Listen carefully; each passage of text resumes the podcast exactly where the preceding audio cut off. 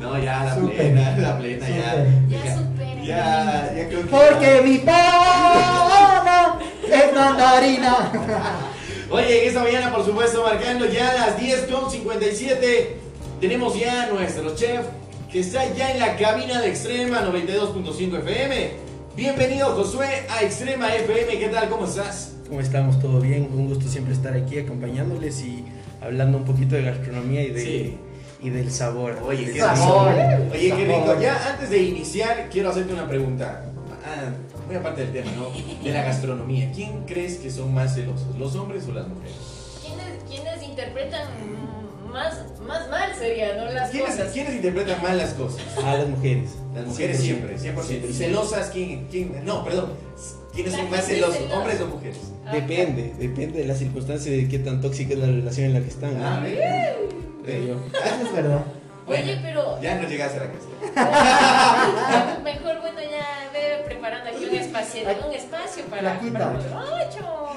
Oye, oye, qué rico también lo que nos trajiste, Josué. Hoy vamos a hablar acerca de este plato típico, por supuesto, que es de nuestra linda ciudad de Ambato, que es algo muy, no sé, muy característico de nuestra ciudad y es el yapingacho. Hoy vamos a hablar un poco de historia y de todo lo que envuelve a este gran plato típico. El lapingacho, vamos a hablar un poquito eh, primero acerca de la gastronomía y el medio ambiente, que es un tema que, que es muy importante realmente, eh, sobre todo en estos tiempos en los que nos estamos dando cuenta que eh, tenemos solo un mundo, Claro. tenemos solo un planeta y hay que cuidarlo.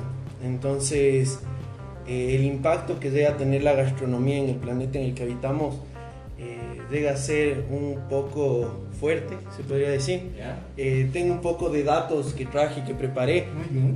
pero eh, el tema, eh, uno de los temas principales en, en cuanto a la relación eh, de la gastronomía y del medio ambiente son los desechos que se generan eh, al momento de, de- de procesar los alimentos, en el momento en que se compran los alimentos.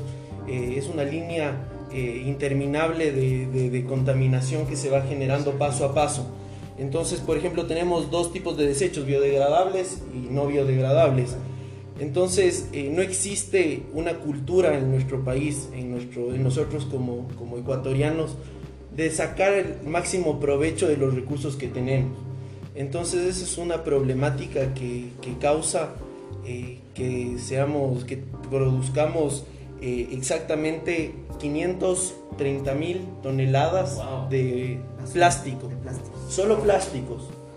Sí, sí, en el año producimos 530 mil toneladas de plástico. Entonces eh, tenemos una cultura que nos hace que todo sea desechable, que nada perdure. Y, y eso es algo que, que hay que cambiar. Si nos ponemos a ver eh, nuestros viejos, nuestros papás, nuestros abuelitos, eh, no era tan desechable todo. La leche venía en vidrio, Claro. todo era un poco más retornable, era un poco más eh, amigable con el ambiente, pero ahora todo es desechable. Eh, todo es efímero y nada dura. Entonces, eh, entonces lo que yo invito es que realmente pongamos un poquito de conciencia en el tema, por ejemplo, eh, la parte de lo biodegradable, lo que sí es degradable, poder compostar, tener la cultura de, de- de si tenemos, eh, generamos basura orgánica, cáscaras de plátano, cáscaras de huevo, eh, las- los residuos de los vegetales, poder producir un abono para nuestro jardincito, eh, poder hacer un vivero en nuestra casa para aprovechar los recursos que tenemos y aprovecharlos al 100%, no es nada complicado, eh, realmente eh, inclusive se puede hacer en los mismos recipientes plásticos que nos viene la comida, en una maceta que no son caras, eh, sembrar unas semillitas, secar las semillas, sembrar, compostar de ahí mismo de, de la materia orgánica que tenemos, producir un, compost, conseguirnos una tierra negra, conseguirnos unos gusanitos de tierra y empezar a compostar la, la- la comida. Se licúa, se pone, se composta y tenemos abono continuo para un vivero que nos podemos hacer. Entonces hay que pensar realmente que, que se nos acaba el planeta, que otro dato que tengo es que el 70% del agua que consumimos nosotros los humanos está destinada a la alimentación. ¿sí? Entonces, imagínense eh, si nosotros aquí en nuestro querido país eh, consumimos 250 litros de agua diario por persona. 250 litros de agua por persona de lo que nosotros consumimos. ¿sí? En higiene, en comida, pero es que el tema de la comida no va solo en el hecho de preparar, lavar los platos y, Claro. y limpiar y, y lavar la fruta, lavar el vegetal, sino entra desde la producción de, de- de la comida, La comida, claro. el riego de, de cultivos, del ganado, de, estos, de este 70%, el 40% eh, del agua que usamos a nivel mundial eh, está destinada a la ganadería, a la producción de, avícola. Eh, ¿Por qué? Porque lo- el cereal que se les da a los animales, el agua que se contamina al momento en el que se desposta a los animales. Entonces es, un, es una problemática muy grande considerando que solo el 3% del agua que tenemos en nuestro planeta es dulce. De ese 3%, el 12%, de ese 3%, el 12% es accesible y de ese porcentaje que es accesible para nuestro consumo apto es el 0.37% de esa agua. O sea, es nada. Es nada. Y, y- y cada día con la contaminación que se genera y sobre todo en este tema de los alimentos, desperdiciamos y perdemos más de esta agua que nos puede servir, no para nosotros, sino para las generaciones que vienen. Entonces otra de las cosas que también son importantes, hablamos de un poco de los residuos que sí son biodegradables, pero también es importante hablar de los que no son biodegradables de los que se pueden reciclar, de los que podemos darle un uso y generar políticas que realmente nos ayuden a cumplir eh, con parámetros de reciclaje. Por ejemplo, no sé si sabían que ustedes para reciclar, por ejemplo, los Tetra Pak, no es que solamente se acaba el cartón y se bota y ya, alguien va a reciclar, sino que hay que separar, hay que lavarlo exacto.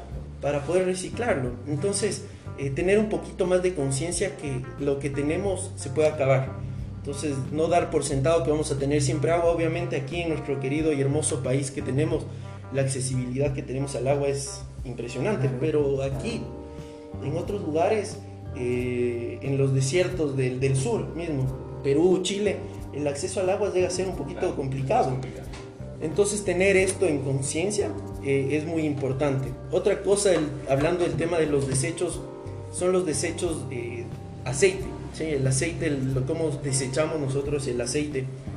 Eh, generalmente, ¿qué es lo que hacen? Los restaurantes, inclusive yo he visto, que cogen el aceite de las freidoras, hablamos de galones, de garrafones, de, de 10 galones de aceite, y botan en, los, en, las- en el alcantarizado de la ciudad pero eh, no entendemos que hay empresas que se dedican a reciclar el, el aceite. Sí. Eh, otro dato que tengo ahí de- de- del tema del aceite es que eh, tenemos 9.45 millones de galones de aceite en desecho. Le, le repito, 9.45 millones de galones en desecho, solo de aceite doméstico sin considerar el tema de las vulcanizadoras, de los cambios de aceite, del aceite para automotriz, el aceite industrial. Solo para eh, el aceite doméstico, de restaurantes, el aceite vegetal, son en litros, son, serían 43 millones de litros anuales que entran, eh, que pueden entrar a nuestros ríos. Lo que nos dice que un litro de, esto, de este aceite puede contaminar mil litros de, de agua. ¿sí? Claro. Entonces es un tema que la gente no entiende. Y en nuestra ciudad tenemos algo que es muy bueno. Tenemos una empresa que se llama Biofactor SA, que es una empresa que se dedica a recolectar aceite usado Pero no lo conoce. no lo conocen. Se dedica, uno les llama, tienen su página web, buscan Víctor Bi- Biofactor SA, se ponen en contacto y se puede ir a dejar el aceite, se puede organizar eh, los barrios para recoger el aceite y se va a dejar. Ese aceite se exporta, se manda a Europa, a Holanda y se hace biodiesel. Entonces, eh, se puede hacer, o sea, se puede tomar un poquito más de conciencia de que el 70%, en, en realidad nuestro país produce 54 millones de aceite de desecho. De ese 70%, el 70% es solo alimenticio, ahí son los 43 millones de litros anuales que produce de desecho nuestro país en aceite. Entonces, es muchísimo aceite, es muchísimo aceite el que se bota, es muchísimo aceite que se podría... eh, Reutilizar. reutilizar, darle otro, otro uso. Entonces, sí, hay que, la ciudadanía tiene que conocer que hay una, una, una, una manera de, de reciclar el aceite y no botarlo por, por el drenaje, no botarlo por, por el lavabo, Sí, porque la gente la termina ¿no? de, de cocinar, a veces ni espera que se enfríe, prende la- el agua y se fue por el agua y se acabó. Entonces sí es un poquito de tener un poquito más de conciencia en el tema de, de, Biodiversidad. de, de, de, de- de la- de nuestra, de nuestro medio ambiente. Claro, tener que salvar a nuestro planeta, ¿no? Tener que reutilizar algunas de las cosas que nosotros estamos utilizando. Que deberíamos reciclar muchas cosas. Imagínate ¿no? cartón, tantas cosas que estamos botando, el aceite mismo que estás El mencionando. aceite. que es algo que podría reutilizarse o qué tal si le damos a estas empresas que ellos tienen el mecanismo para realizar otras cosas que vienen a ser positivas para nuestro, no sé, podemos mencionarlo como para nuestro país y también para el mundo. Exactamente. Exactamente, entonces son cosas importantes que debemos llamar a la conciencia de la gente. Entonces, eh, ¿se acuerdan del dato que les di de los 530 mil toneladas, toneladas de plástico que, que generábamos? 261 mil toneladas son de plástico suave que es para nada reusable. O sea, que es un plástico que se usa una vez y no se le puede dar otro uso. Es el plástico suave, el plástico de delivery el plástico que se usa para eh, el, el empaque de alimentos. Entonces, eso es a lo que me refiero. Por ejemplo, en el tema de alimentos, eh, tenemos eh, que la mayor cantidad de plástico que se genera en el país, el 50%, se destina a empaquetado de alimentos. Solo empaquetado de alimentos de industria alimentaria, no hablando de restaurantes y del empaque de restaurantes, sino el 50% del plástico que se genera es para envolver el chocolatito. Inclusive a veces es tan ilógico para envolver bananas, para envolver Mandarinas. eh, mandarinas, para enfundar papas, para enfundar eh, Jengibre. cosas que ya tienen una, una protección natural y que se desperdicia plástico por este tema. Oye, es que la mayor parte de nosotros, y me incluyo, somos de las personas que apenas tenemos ya o lo consumimos, lo que está en este frasco ese de plástico, lo que hacemos es botarlo. Nunca pensamos en qué va a servir en un futuro o cómo se lo va a utilizar. Entonces creo que también es una parte de responsabilidad y también creo que de conocimiento, porque algunas personas no saben o no conocen acerca de después de esto qué, qué va a pasar o qué va a ser, sino que ya no sirve y lo botamos. Exactamente, entonces realmente concientizarnos del impacto que nosotros estamos generando como humanos. Eh, cambiando un poquito de tema, hay una organización que se llama Sofía, que es eh, el Estado Mundial de la Pesca y la eh, Acuicultura, que son los encargados de la FAO, eh, de, que es la ONU de Alimentación y de Agricultura. eh, en ver cómo va el consumo nuestro de, de- de los recursos marítimos que tenemos. Entonces, por ejemplo, ellos en el último reporte eh, que nos dan, hablamos de que anualmente se consumió 175 mil millones de toneladas de pescado. Fue madre. Es un montón. Claro. Es un montón. Wow. Increíble dato. Entonces, en nuestro país, sí, eh, de esto eh, también formamos parte, ¿no? Entonces, más o menos el dato de nuestro país es que estamos generando aproximadamente, eh, no quiero dar mala cifra porque no he anotado bien, no, sí está aquí, 715 mil eh, toneladas produce el Ecuador madre. de pescado, y solo hablando de pescado de, de- de alta mar, o sea, atún, Claro. eh, pescados grandes. Entonces, eh, si es que nos ponemos a, a concientizar, nosotros sacamos del mar eh, 700 mil toneladas de pescado y producimos 500 mil toneladas de basura. Entonces no tiene mucha lógica lo que estamos haciendo realmente. Estamos sacando recursos de nuestro planeta para generar solamente basura que no sirve para absolutamente y, y nada. a, y a la final este, esta basura casi siempre va a- al fondo del mar, a- se, lo, se, lo, se lo manda muchas veces al mar, a los ríos. Y esta, lamentablemente esta, esta basura no, no se puede reciclar, es la gran verdad. No, no tenemos una conciencia, al menos en nuestro, en nuestro país, a que esto... eh, En Latinoamérica en en general, Latinoamérica en sí es verdad. Para que esto se pueda mejorar. Bueno, en realidad, eh, en el tema de, de- de concientización de- del medio ambiente, sí estamos muy atrasados. La gente no entiende que realmente eh, lo que uno hace puede realmente generar un cambio eh, existe gente que realmente vive de- de- del reciclaje en nuestro país, pero sí habría como facilitarles un poquito el trabajo, concientizándonos, separando en nuestras casas los residuos, separando eh, cosas biodegradables, compostables, eh, separando reciclables. Entonces sí se puede hacer algo por nuestro planeta y realmente tomar conciencia que mucho de la contaminación que se genera es por el tema de alimentos. Entonces, eh, por la manera tan absurda en la que nos alimentamos, porque literal nos llega todo en una funda, nos llega todo en un tarro, nos llega todo embalado en plástico, eh, pero sí podríamos regresar un poquito más a nuestras raíces y entender que no es necesario eh, que algo esté envuelto en un plástico con- con- que signifique calidad. Entonces sí tomar un poquito más de conciencia. eh, ¿Para qué? Para que dejar un, un mundo que, que funcione, ¿no? Claro. Entonces sí tomar un poquito más de conciencia a, los, a nosotros como gastrónomos en pretender usar un poquito más de, de- del, del packing que se encuentra en el, en el mercado que es biodegradable, que es compostable. Claro que es un poquito más caro, hablamos que un packing eh, biodegradable está costando rondando los 20 centavos, eh, 15 centavos y uno no biodegradable debe costar 4 o 3 centavos. Entonces sí hay una gran diferencia, pero eh, sí creo que podemos hacer todos unidos, lograr algo significativo para nuestro planeta realmente.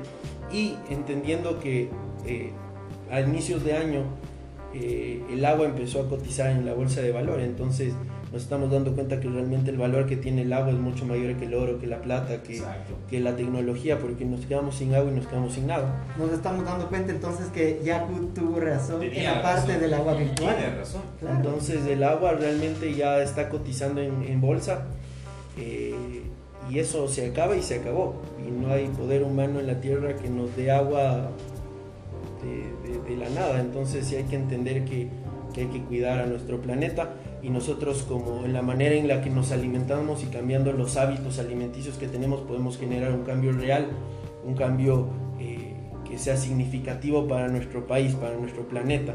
Eh, generar un consumo más consciente.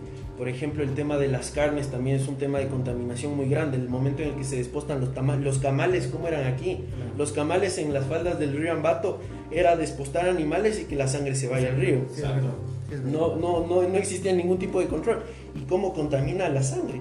Claro. Es una cosa absurda cómo contamina la sangre de, de- de un animal. Entonces eh, hay que entender un poquito eso y, y hay empresas que lo están haciendo, que tienen un poquito más de conciencia, que, que sí eh, tienen inversión en plantas de tratamiento de agua para seguir usando el la misma agua para Sí, el sí. tema de los camales Sí, y de, del desposte de animales, la alimentación de los animales también debería ser un poquito más consciente, porque se habla que para el año de aquí 2050 deberíamos duplicar la producción de alimentos para abastecer al mundo. Entonces es, es- es impresionante porque todo se necesita, se necesita energía, se necesita agua, se necesitan recursos para producir alimentos, los cuales no todos son renovables, muchos de esos se acaban, entonces hay que, que estar conscientes de eso. Cuando son las 11 y cuarto de la mañana, estamos hablando con el chef Josué Corral, gastrónomo de acá de Ambato. Vamos a tener una entrevista con, un artista ahorita, con Fabián Sierra, y volvemos con Josué para hablar de la parte del, del, del- ¿cómo es? Del yapingacho. Sí, señor, porque nosotros como buenos huecamos nos vamos a pegar. Nos vamos a pegar un ¡Ay, yapingacho. qué rico!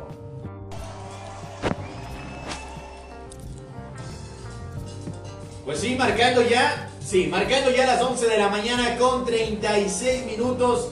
Bueno, quiero contarte que acá a la flaca le trajeron un rico, un rico plato típico. Y, y wow, ¿no? Sí, no, pero devo- devoramundos. Maricho, solo la ensaladita nomás Es tiene. que me Suena. falta todavía para. Eh, Solo la ensaladita, ¿no? De ahí, Espera, espera. ya, ya. Dame chance. Oye, está, está muy rico, flaca. Por supuesto, o sea, Sí. yo como buena bateña. Buena mano. También, y buen Sí. diente. No, buena mano del chef. Ah, ah, bueno, también. No hay, no hay como decirle que no, pero no le pegaran en la casa. Por favor. Oye, está rico, ¿no? Está delicioso. O sea, está delicioso, señor. Oye, para quienes nos están escuchando, por supuesto, a través del Dial 92.5, Josué nos trajo unos ricos yapingachos. Por supuesto, están deliciosos. Yo solo me pegué la salchicha. Te Es gusta la sabroso, primerito Uy, Solo, la salchicha. Oye, mi hermano, ¿qué tal? ¿Cuánto te cuesta? eh, no ¿Cuánto sé, te cuesta? ¿Cuánto te vale? ¿Cuánto te cuesta? ¿Cuánto te vale eh, realizar este plato típico? Eh, ¿Qué tan, eh, no sé, laborioso es este, realizar este rico plato? Bueno, realmente es muy relativo el tema de- de- de- del costo. Depende mucho qué materia prima usas. ¿Ya? Entonces, por ejemplo, eh, ¿qué chorizo usas? Eh, Obviamente que lo, lo más rico es nuestro chorizo ambateño hecho aquí. Pero hay otras variedades de chorizo que se pueden conseguir. Son un poquito más caras, pero también tienen lo suyo. Sí. Por ejemplo, el que les traje hoy es un yapingacho que está hecho, eh, uno de los yapingachos es con remolacha, con salsita de maní, eh, con, con- con- Entonces, aparte de eso, también les traje la receta de este yapingacho Sí. eh, para darles a nuestros radioescuchas que, Eso. que lo preparen en casa eh, para que, que- que sientan el, el sazón de, de Josué en su casa. Oye, qué rico, claro, es que esa es la manera, claro. que tiene que- Aclaro que no es el yapingacho el que comemos en el mercado, tiene mi toque, pero, Eso. pero es bastante agradable, es, es- es- es- es sabroso. Eso. Oye, a, a ver, vamos, iniciemos como, como un programa así de al mediodía que vas a dar ya la, la comida. Y dices, bienvenidos al programa de Josué. Hoy vamos a hablar del yapingacho. Bienvenidos A a Rocoto. Rocoto, A la- cocina tradicional y sabrosa. Oye, ¿cuáles son los ingredientes que tú utilizaste para este plato? Bueno, antes de darles la receta, les voy a hablar un poquito de, la historia de nuestro Eso. zapingacho, de nuestro tan ¡Eh! rico zapingacho. Eh, el zapingacho eh, se empieza a comercializar en nuestra ciudad a partir de los 1900 más o menos. Eh, es un plato típico de nuestra época republicana. Hablamos en uno de los programas eh, acerca de cómo se divide nuestra gastronomía ecuatoriana. Entonces este es un plato de nuestra época republicana, ya como, como Ecuador. Entonces se empieza a comercializar desde más o menos los años 1900 y eh, empieza a tomar eh, impulso y se empieza a hacer popular a partir del terremoto de nuestra ciudad que tuvo, eh, que, que fue en el 49 Claro. se empieza a hacer como carta de presentación de la gente de Ambato hacia, ante la, la gente que empezó a dar su ayuda eh, para nuestra ciudad, para que se reconstruya. eh, a raíz del, del terremoto también es que nuestra ciudad se convierte en un principal centro de acopio eh, de los productos de la sierra y de la Amazonía para su comercialización a nivel nacional eh, en el mercado mayorista. Entonces eh, es algo muy importante el Zapingacho porque era lo que empezó a representar a la gente que venía a ayudar, que venía a dar una mano, que venía a reconstruir nuestra ciudad. Eh, se empezó a, hacer más popular el tema del Zapingacho y desde ahí es que eh, se hace la hueca oficial, el mercado central de nuestra ciudad. A partir de eso tenemos alrededor de 10 puestos, me parece, tradicionales que empezaron y que hasta ahora mantienen la tradición de nuestro zapingacho.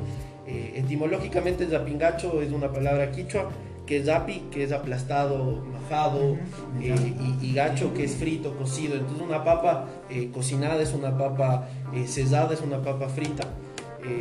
que, que- que tiene este sabor tan particular y tan rico que nos encanta.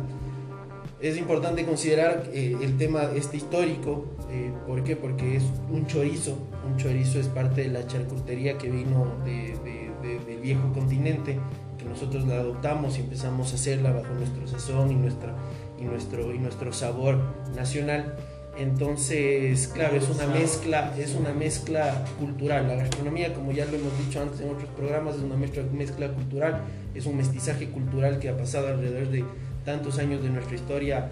Entonces es, es muy importante y, y- y quizá de aquí en unos eh, par, cientos de años capaz, en un par de décadas, inclusive capaz ya es plato típico la arepa también en nuestro Ah, querido país, claro. porque eso es, es, una, es un mestizaje eh, cultural, entonces ahora con, con nuestros hermanos inmigrantes venezolanos que nos trajeron también algunas delicias de su país, se van a, a- a enraizar a nuestra, a nuestra gastronomía. En- Oye, pero qué rico, ¿no? Imagínate. La mayor parte de, bueno, de los ecuatorianos tal vez no sabían de dónde provenía esto del yapingacho. Entonces por ahí decían, no, es que eso es ambateño. Pero me acuerdo que una vez eh, viajé y me decían, yo les decía, oye, probar los yapingachos. Y decían, ¿qué, qué es eso? Yo decía, "Ve, viene con papita, viene con aguacate, huevito. Eh, y decían, ah, no, no he probado. Decían, tengo que viajar para probar. Y se les invita, ¿no? A todos los turistas, cuando apenas llegan a nuestra linda ciudad jardín, que lo primero que tienen que probar para que amen a nuestro querido Ambato es el yapingacho. Y después de eso, ya cuando se van a ir nuevamente a sus ciudades, pues se les lleva que lleven un pancito de arroz. Eso. Si no, no es. Exactamente. Igual para otros programas la historia del pan de Ambato también es muy interesante porque tiene mucho que ver con el agua que tiene nuestra hermosa ciudad, eh, que sea tan especial nuestro pan. Eso, Entonces, eso el- vamos a hablar la próxima semana. ¿les podemos hablar la próxima semana de, de la historia de nuestro pan y por qué es tan especial el pan de Ambato y tan conocido a nivel nacional. Mira, oye, qué rico, ¿no? Tenemos hoy que tenemos la oportunidad nosotros de degustar este rico plato que nos trajo, nos trajo Josué y que es de un yapingacho. Oye, la presentación me encanta. No sé por qué, la presentación, mira, tiene el chorizo, tiene las dos papitas, el ají, la ensalada está en otro, en otro contenedor y todo lo que le envuelve lo hace eh, una vista muy como que te da ganas ya de comerte ese ratito, pero te aguantas, Yo ya ¿no? me comí. La, la- la- la flaca, más despuésito. oye, la flaca apenas vio chorizo. Dale. Adiós. Yo primero me fui a la tortilla. Oye, ¿cuáles son los ingredientes que ocupas en este rico? Tenemos, tome nota de, de los ingredientes que tenemos para este rico zapingacho. Apúntele bien. Necesitamos una libra y media de papa. Una libra y media de papa. Esto es para cuatro personas, ¿sí? Eso. Una buena porción, rica, contundente y tampoco muy, muy, muy power para, para comer bien, ¿no? Eso. Entonces tenemos una libra y media de papa, una libra de chorizo, Eso. una pizca de comino, una rama de cebolla blanca, dos dientecitos de ajo, sal y pimienta al gusto, cuatro huevitos, Eso. un cuarto de una lechuga criolla, dos tomatitos, Dos una cebollita paiteña. Una.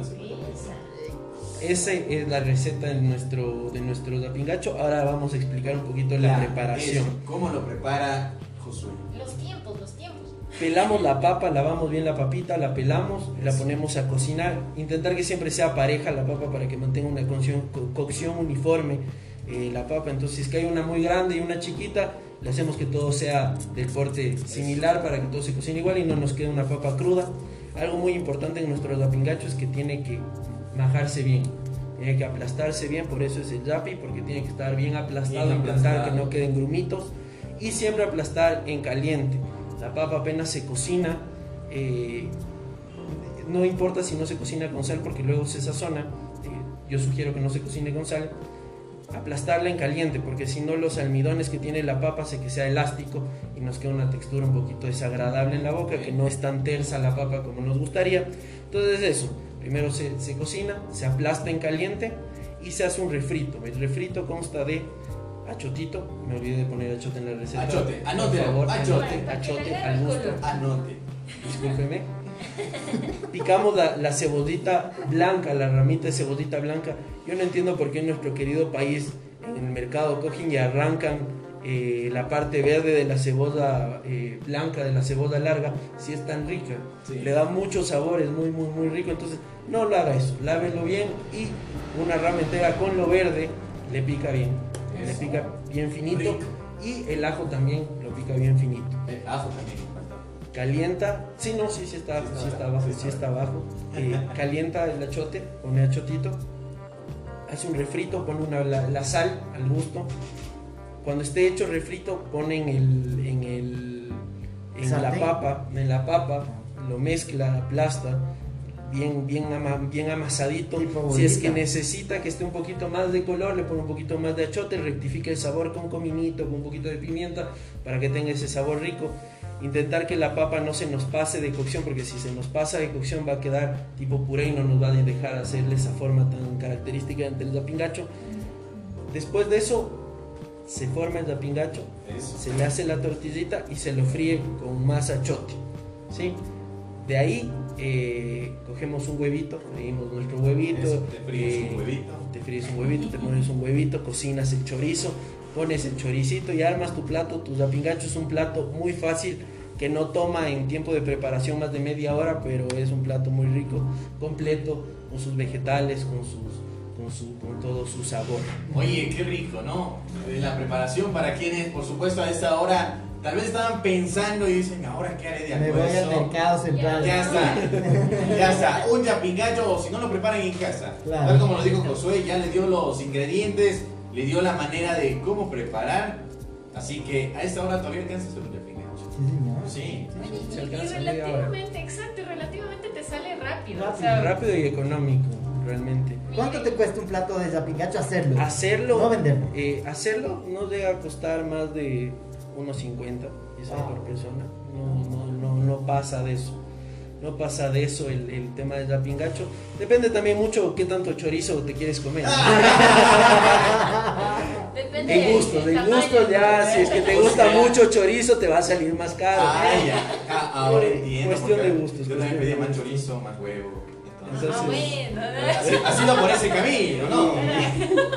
Y si se o tiene más no. chorizo y más huevo, pues sale más caro. No. Oye, qué chévere, mi hermano. Oye, estaba también, bueno, estabas comentando que hiciste varios pedidos también de este yapingacho. Sí, sí, sí, hoy, hoy día entregué unos, unos apingachos para, para una universidad que tenía hoy un evento, Chévere. una firma de convenios, entonces con todas las medidas de bioseguridad se les entregó un, un kitcito de, de- de un refrigerio que era eh, un del zapingacho, coladita morada y un rico pancito de pincho también. Oye, no, oye, qué rico. Oye, la colada morada también aquí en Ambato es algo Es que hay característico. Todo, 365 todo el año conseguimos aquí. Colada morada. Sí, un- una anécdota es eh, cuando, cuando mi esposita estaba embarazada, comía tres veces o cuatro veces a la semana colada morada. Pues madre. Yo, yo en tengo gastritis, yo tengo gastritis Por esa. y la, y la colada morada para mi gastritis me hace pedazos Claro, porque claro, es ácida, claro, por la harina, claro, todo. Y, y era tres veces a la semana y nos atocha a comer colada morada. Yo solo tenía la acidez en, la, en todo, toda la semana me pasaba con acidez, pero bueno, cosas que, que pasan y que, que rica la colada morada. Oye, claro. Oye, muy, muy, oye, muy mi rica. para que, por supuesto, no sé, alguna empresa, alguna institución te quiera contratar, por supuesto, para los platos, ¿cuáles son, cuáles son tus números? Eh, 099 55 33 760 Vamos a repetirlo. 099 55 33 760 En redes sociales. Josué Corral punto 8 me encuentran en Instagram y en Facebook como Josué Corral. Eso, ahí está, por supuesto, para quienes quieran degustar de estos ricos platos de Josué, que ya también acá a la radio nos trajo y que vamos ya a probarlos, que yo sé que están riquísimos. Una delicia, o sea, Sí. yo, Yo, yo ya me yo, comí. yo conozco, yo conozco la buena mano del Señor. Con Sí. Que No nos expongas, no nos expongas, punto, por favor. por eso yo sé que la, la comida del Señor es buenísima. Oye, mi ñaño, qué rico. Así que gracias por otra vez visitarnos, por supuesto, eh, acá Extrema 92.5 FM. La otra semana tenemos otro plato rico. Sí, otro plato, vamos a, a hacer unas, unas recetas. Igual vamos a traer eh, especialistas en, en- en- en varios temas, eh, en tema de panadería, de pastelería, Bien. para, para informarnos un poquito en lo que se puede hacer con pastelería, en, en panadería, cafetería, un experto en café también vamos Bien, a traer, bien. un experto en vinos para Ah, también entender un poquito Oye. más. Entonces vamos, vamos a hacer unas, unos jueves de gastronomía muy, muy interesantes. Y para terminar, creo yo, eh, como mensaje último, eh, creo que hay que concientizarnos en el tema de nuestro medio ambiente, entender que tenemos un solo planeta y que se nos puede acabar en cualquier momento y hay que pensar que, que estamos dejando como huella eh, en nuestro paso aquí por el mundo. eh, que eso es lo que vale, ¿no? Eh, que, porque a la final somos efímeros como humanos, tarde o temprano eh, tenemos que, que pasar a, a otra vida y qué es lo que vamos a dejar, eso depende de nosotros. Entonces yo creo que informarnos un poquito, todos los datos y todas la- las cosas que, que- que- que hablamos hoy están disponibles completamente. Hoy tenemos algo maravilloso llamado Internet, eh, que se puede encontrar absolutamente todos los datos. Obviamente hay que buscar fuentes verificadas, fuentes de, que, que sean confiables, eh, la FAO, eh, tenemos los ministerios que también Claro. llevan datos estadísticos de, de- de- de cómo se comporta la población. Entonces realmente informarnos y, y buscar solución. Eh, nosotros los ecuatorianos nos caracterizamos por ser gente trabajadora, gente que innova. Entonces, buscarle una solución a esta pro- problemática está en manos nuestras, en manos de nosotros como ecuatorianos y dejar de, de dar el mismo discurso de siempre, que a la final lo que nos vienen diciendo es que, que sea problema del que viene atrás, que sea problema de la nueva generación, va a ser la que va a solucionar. Eh, las generaciones que vienen quizás de esas tengan eh, que poner manos en la masa para solucionar estos problemas, pero dejemos esa mediocridad y concentrémonos ya en solucionar los problemas que aquejan a nuestra sociedad, porque está en nuestras manos realmente el- el- el- la prosperidad de nuestro querido Ecuador. ¡Viva la patria! ¡Qué ¡Viva la patria! ¡José presidente! ¡Presidente! ¡José presidente! ¡José presidente! ¡José presidente! Porque te amo, Ecuador. Así que ya regresamos, 11 de la mañana con 52 minutos. Dale.